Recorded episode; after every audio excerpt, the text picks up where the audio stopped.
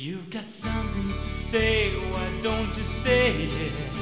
If you've got something to give, why don't you give it to me?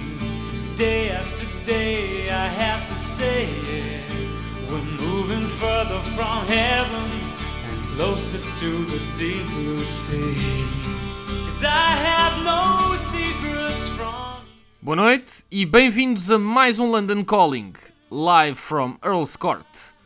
Estamos a aproximar-nos da época natalícia e por isso tempo de recordar uma das vozes mais importantes desta temporada e gênio maior da história da música pop, George Michael. George foi um homem que teve muitas vidas na sua vida, mas que a escutou antes de tempo e, como os maiores,